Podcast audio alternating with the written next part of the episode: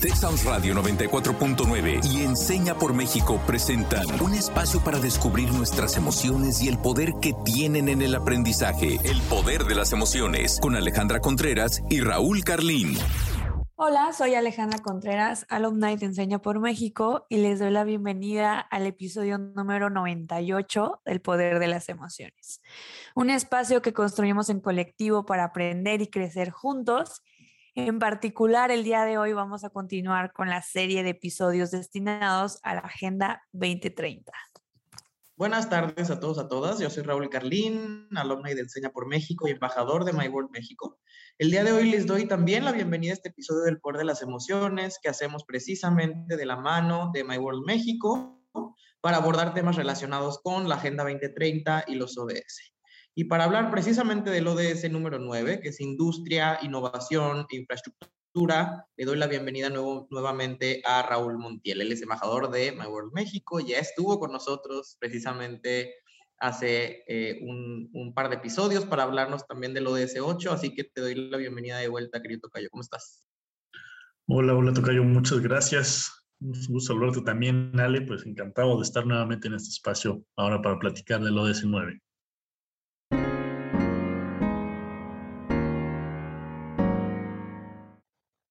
Bueno, pues, ¿qué les parece si para empezar con la conversación les hago la siguiente pregunta, que a mí me parece bien interesante conocer sus perspectivas, porque es algo que todos los días estamos viendo, escuchando, cómo va avanzando cada vez más rápido, ¿no? Y pues cómo se relaciona con esto de lo que estamos hablando en todos estos capítulos de los objetivos de desarrollo sostenible. ¿Cómo eh, vincularían o más bien cómo eh, ustedes consideran si es necesario el progreso tecnológico para lograr este desarrollo sostenible? Considero que el progreso tecnológico nos permite conocer nuevas y mejores formas de actuar. Al pensar en tecnología se me vienen a la mente las grandes industrias que también han cambiado al paso del tiempo. No es lo mismo una industria que abrió en 1940 a lo que debe de ser ahorita. Nosotros pensaríamos que ya han cambiado, que ya han innovado, que han justo eh, transformado sus procesos, eh, que han llegado incluso a tener eh, conversaciones, se han preocupado por lo que sucede en nuestra realidad y han tratado de reducir los residuos que, que se generan o manejarlos de una manera más responsable, pero creo que estos avances no llegan si no existe la tecnología, si no existe este esta relación con la educación, con la investigación, que, que marque la pauta para, para innovar en, en, todo este tema y que nos ayude a saber cómo utilizar de manera más eficiente los recursos que, que tenemos y que a veces explotamos eh, sin medida, como lo hemos hablado en otros episodios. O incluso si hay alguna manera de beneficiar al ambiente en lugar de dañarlo como pues en la mayoría de ocasiones sucede. Eh, eso es lo que yo pienso de esta primera pregunta, pero también quiero saber, Raúl, ¿tú qué piensas de esta pregunta que te hizo tu tocayo? Sí, de acuerdo. Yo también eh, pienso que es necesario el progreso tecnológico eh, para lograr el desarrollo sostenible. No solo creo que es necesario, creo que es más bien deseable Em, pero quiero dar un paso atrás para poder justificar mi respuesta, porque creo que hoy, en pleno siglo XXI, cuando escuchamos la palabra tecnología, pensamos, yo creo que automáticamente en computadoras y tablets y en la última encarnación de los iPhone. Pero si bien creo que todo eso es efectivamente tecnología, la tecnología es una cosa más amplia, ¿no? Que, se ha venido creando desde hace siglos, además, ¿no? La tecnología viene del griego eh, tecné, y quiere decir arte, oficio, destreza. Por lo tanto, eh, la tecnología no es una cosa sino un proceso, una eh, capacidad de transformar, de combinar algo que ya existe para construir algo nuevo o bien darle otra función. Y esa capacidad de transformación puede ser intuitiva. o bien, como sucede en nuestras sociedades actuales, también de un saber que proviene directamente del campo de las ciencias, como ya nos comentaba Ale.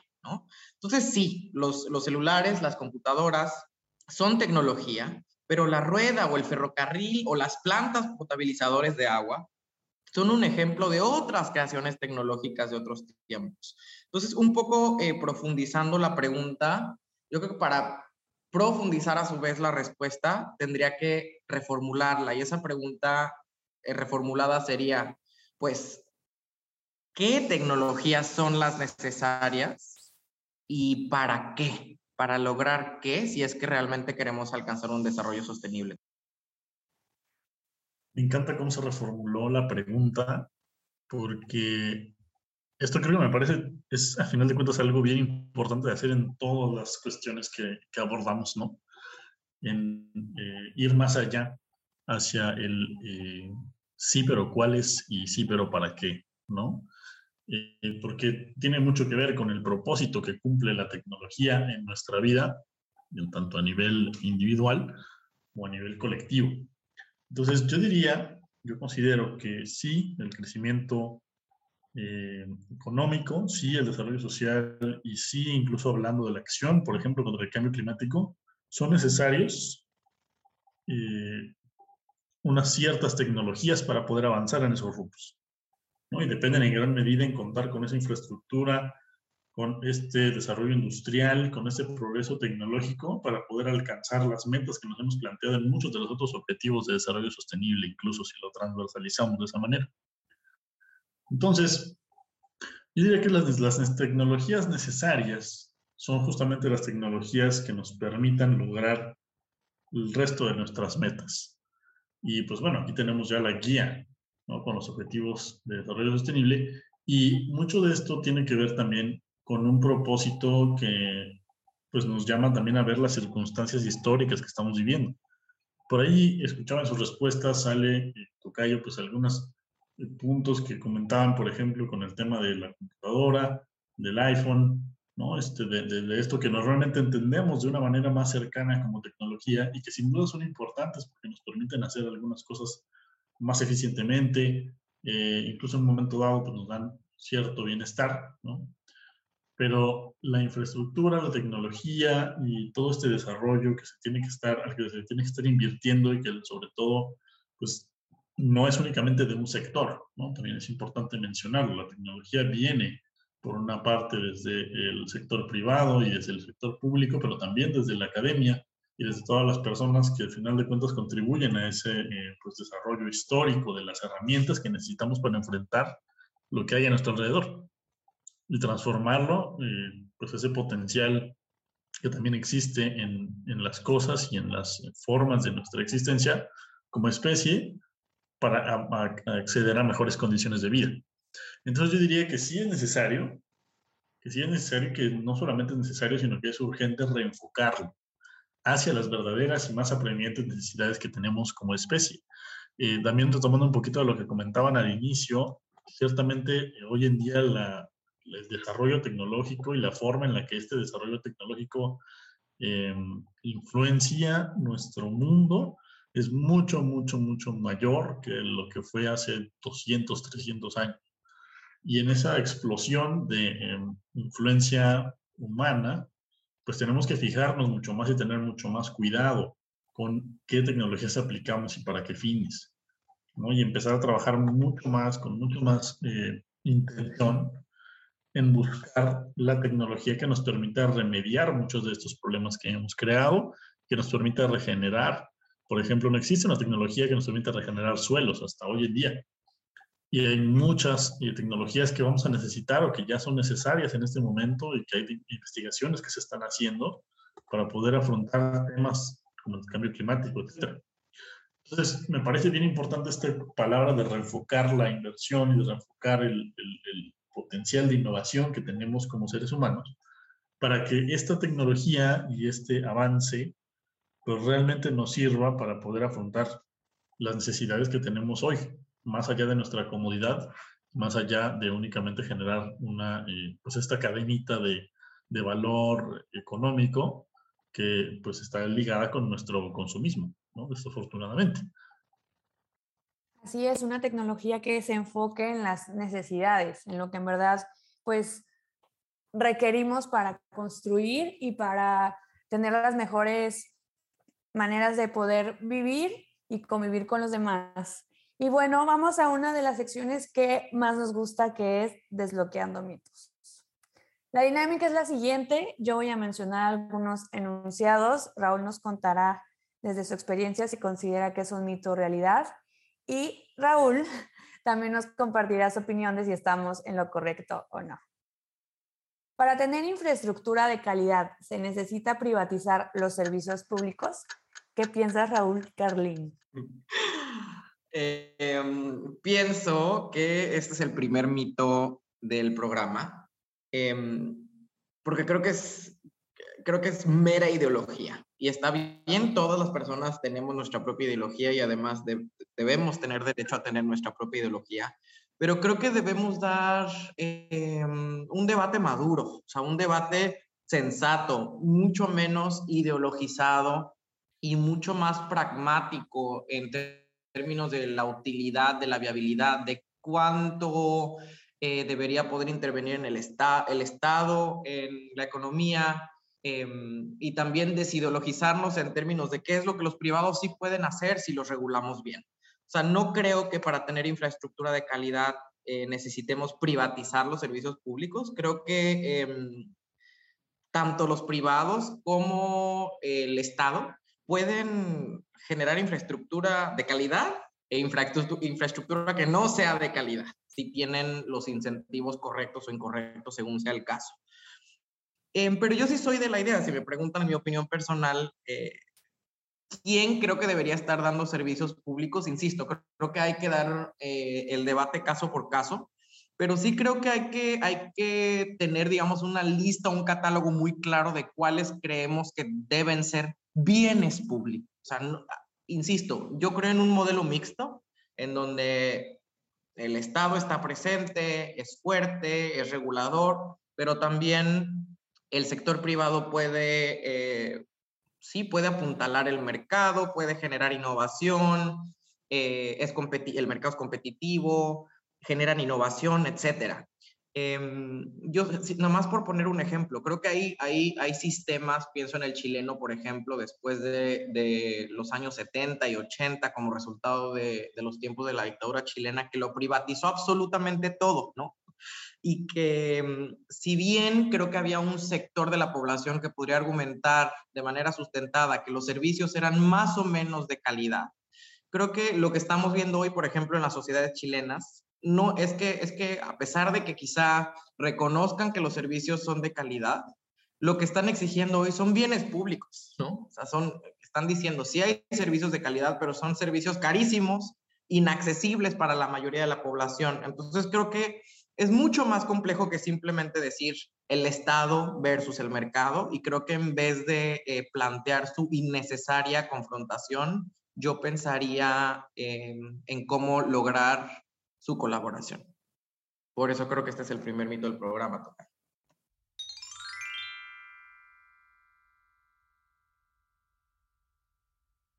Gracias por tu punto de vista y me parece bien interesante y tocas puntos muy, muy, muy eh, valiosos, sobre todo en la práctica, ¿no? Eh, yo, eh, por una parte, considero también que sí, ciertamente hay pues, una posibilidad bastante amplia de que cualquiera de estos actores dé un servicio de mala calidad, ¿no? que tenga una infraestructura de mala calidad. Y lo importante acá también es recordar que justo hablamos de una infraestructura vital, ¿no? en un momento dado incluso de seguridad nacional, eh, porque este ODS de la infraestructura pues habla también de la infraestructura pública, ¿no? Sin meternos a, hablar de, una infraestructura en particular que puede estar relacionada, por ejemplo, con el tema del agua, ¿no? que es bien importante, pues ciertamente hay que eh, pues pensar en, en, cómo funcionan o hasta dónde funcionan estos mecanismos que a veces, por ejemplo, incluso el propio Estado pone a disposición eh, a nivel legislativo y regulatorio para poder tener una mayor participación del sector privado. Eh, es importante decir que, bueno, finalmente una empresa privada, pues lo que va a buscar es eh, tener una, una, maximización de, de ganancia y pues hay también una, pues un cierto riesgo, ¿no? Que implica el tener un servicio público que normalmente, sobre todo en los países de Latinoamérica, me parece que es en general, ¿no? Pero también pues tenemos nuestras situaciones particulares, pues son servicios que están altamente subsidiados. Entonces, no es necesariamente una infraestructura eh, de calidad directamente relacionada con privatización. Lo que pasa es que en nuestros, considero yo que eh, en nuestra región, en nuestros contextos, no hay las condiciones necesarias para pensar en privatizar algunos de los servicios públicos. ¿Por qué? Pues porque tenemos que eh, observar que hay unas condiciones bien importantes desde eh, la corrupción, ¿no? desde la gran necesidad que existe en la población, desde em, pues la, la, presión incluso que ejercen algunos de estos consorcios privados para tener pues estos em, pues acuerdos, ¿no? Para, para crear un entorno que facilite la privatización. Y eso pues está totalmente ligado con la forma en la que funciona el poder político en nuestras regiones. Entonces hay un llamado generalizado a nivel internacional de tener mayor inversión privada en los servicios públicos y en infraestructura. Em, y esto no significa que sea mal, ¿no? Pero el problema es que eh, esta, esta privatización pues también rompe con convenios, por ejemplo, colectivos con los sindicatos, reduce los salarios o a veces puede empeorar las condiciones laborales eh, de estas personas que están en grandes empresas o un gran sector de la población que se desarrolla en estos eh, tipos de, pues de empresas o de infraestructuras que le dan los servicios públicos a la mayoría del país. Entonces, considero que al final de cuentas sí es un, es un mito porque no es necesario.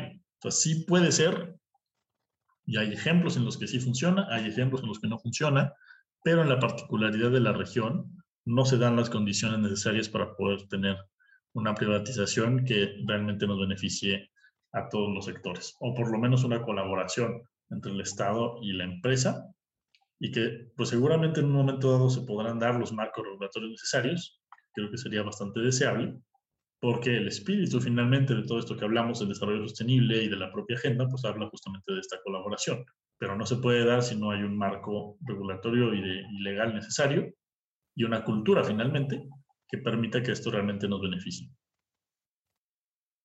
¿Las grandes empresas mantienen la economía funcionando?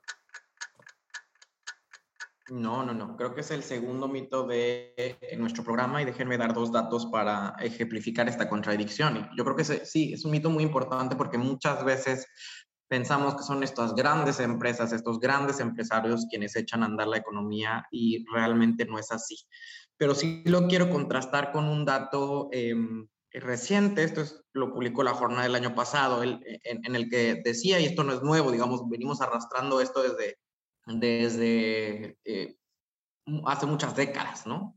Seis de las personas más acaudaladas de México concentran eh, mayor riqueza que la mitad de la población en México. Em, es decir, cuatro familias concentran eh, básicamente eh, más de la mitad de la riqueza nacional. Y eso lo contrastamos con em, un dato que provee el INCO, el Instituto Mexicano para la Competitividad, ¿no?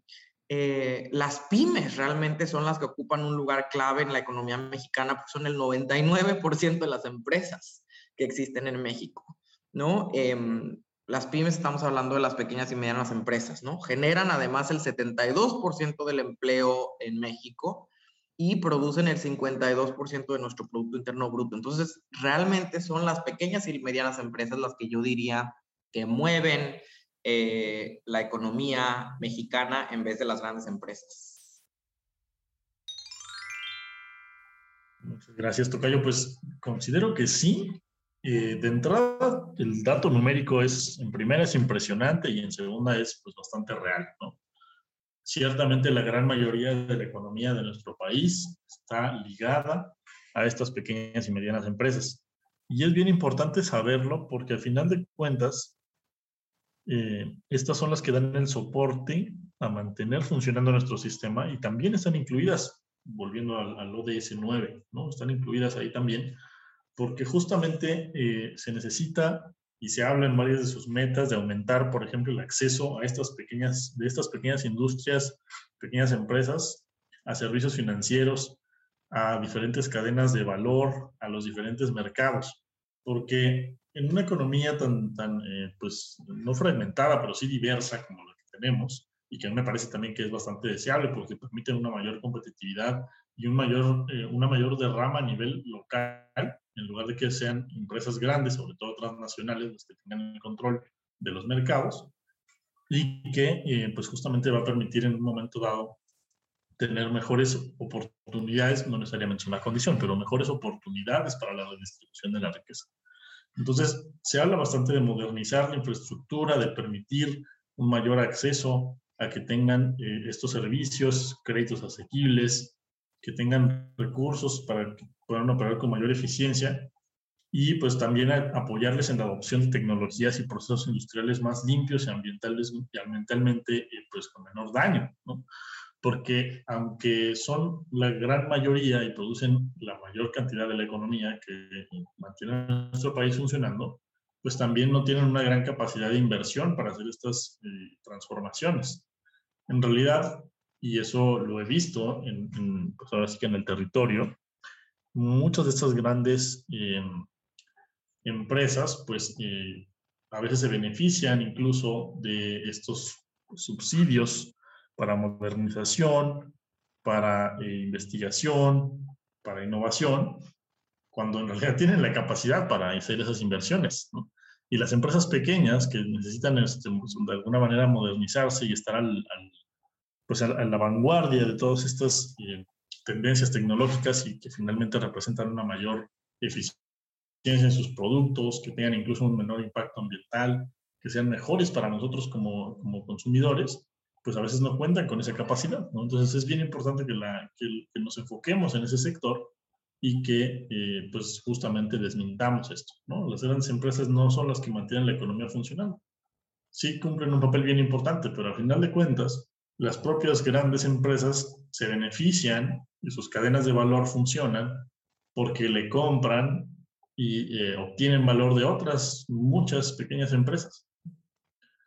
Una gran empresa, por ejemplo, tiene a veces eh, capacidad de, de, crédito o de pago muy grande, pero lo hacen a costa de las pequeñas empresas. Una empresa grandota, aunque tenga muchísimo capital, se tarda en pagar. Ya no hablemos del gobierno, pero bueno, es otro, otro tema. Entonces se tarda en pagarle a sus proveedores. ¿no? Entonces, realmente el que tiene que estar corriendo con el dinero y que, y que, es la primera línea de defensa económica de las familias, pues son las pequeñas empresas y tienen que estar lidiando con esos tiempos de pago, por, por mencionar un ejemplo. Cosa que no sucede con las grandes empresas, que tienen una buena cantidad de flujo de efectivo, pero que no necesariamente ejercen ese, eh, pues esa función de redistribución, y no solamente de redistribución, sino de eficacia en el, en el uso de los recursos. ¿no? Entonces es bien importante tratar de mejorar y en el espíritu del ODS 9, pues aumentar su capacidad de innovación y su capacidad para seguir siendo el motor que impulsa a nuestro país y a diferentes economías en todo el mundo. ¿Podemos lograr el desarrollo sostenible sin invertir en innovación e investigación? estamos frente al tercer mito en nuestro programa. Sí creo que, eh, digo, esta pandemia nos ha hecho ver la importancia de seguir invirtiendo en, bueno, muchas cosas, ¿no? En salud, em, etcétera, pero creo que sí es, sí es importantísimo hacer una pausa y reconocer la importancia de la inversión en la innovación, en la ciencia, en la investigación, porque los retos cada vez son más profundos y más eh, complejos. Entonces, si no ofrecemos esas soluciones complejas a, través de la ciencia, a través de la tecnología, a través de la investigación, no podremos salir avante ante estos, hasta esto, ante estos retos que yo creo que están muy bien resumidos en la Agenda 2030. Sí, definitivamente. Eh, y esto tiene que ver también con eh, esta distribución de la que hablábamos, esta capacidad que tienen los diferentes sectores para justamente hacer esta inversión o innovar y investigar constantemente. Como bien decíamos, y eso me parece también bien importante, no hay mucha innovación que se está haciendo muchos recursos, tanto humanos como tecnológicos, como eh, monetarios, que se destinan pues a cosas que realmente no son, por lo menos en mi punto de vista, la prioridad. Porque ese desarrollo sostenible requiere una inversión importante de tiempo, de capacidad humana y y de dinero, por supuesto, en equilibrar y en resolver todas estas problemáticas que derivaron justamente de eh, pues buscar una, o de permitir que la innovación y que el desarrollo y que el progreso, entendido pues como este proceso de, de mejora continua de las condiciones de vida de la humanidad, pues fuera guiado por el mercado, ¿no? Este, porque en algún punto justamente dejamos de crear cosas importantes y empezamos a satisfacer necesidades creadas por nosotros mismos o creadas por el mismo mercado para retroalimentarse y permitir un mayor enriquecimiento. Entonces, es imposible lograr ese desarrollo sostenible sin invertir en innovación e investigación porque necesitamos esas soluciones innovadoras. Ahí ya mencionaba un punto, ¿no? Por ejemplo, el tema de los suelos. También para el tema de la resiliencia ante el cambio climático, para toda la cuestión alimentaria, podemos meternos con el tema del agua. Básicamente, todo, todo el cumplimiento de la agenda descansa en gran parte en la capacidad de innovar de desarrollar tecnología y desarrollar infraestructuras que nos permitan lograr realmente esas metas. Entonces, es imposible dejar fuera este tema y es bien importante, ligándolo con los otros dos, que la inversión y que la relevancia de este ODS, que muchas veces no es como tan tomado en cuenta, pues se le vea realmente como la plataforma para operar los grandes cambios y permitir las acciones colectivas que necesitamos para realmente alcanzar muchos de los otros metas y objetivos.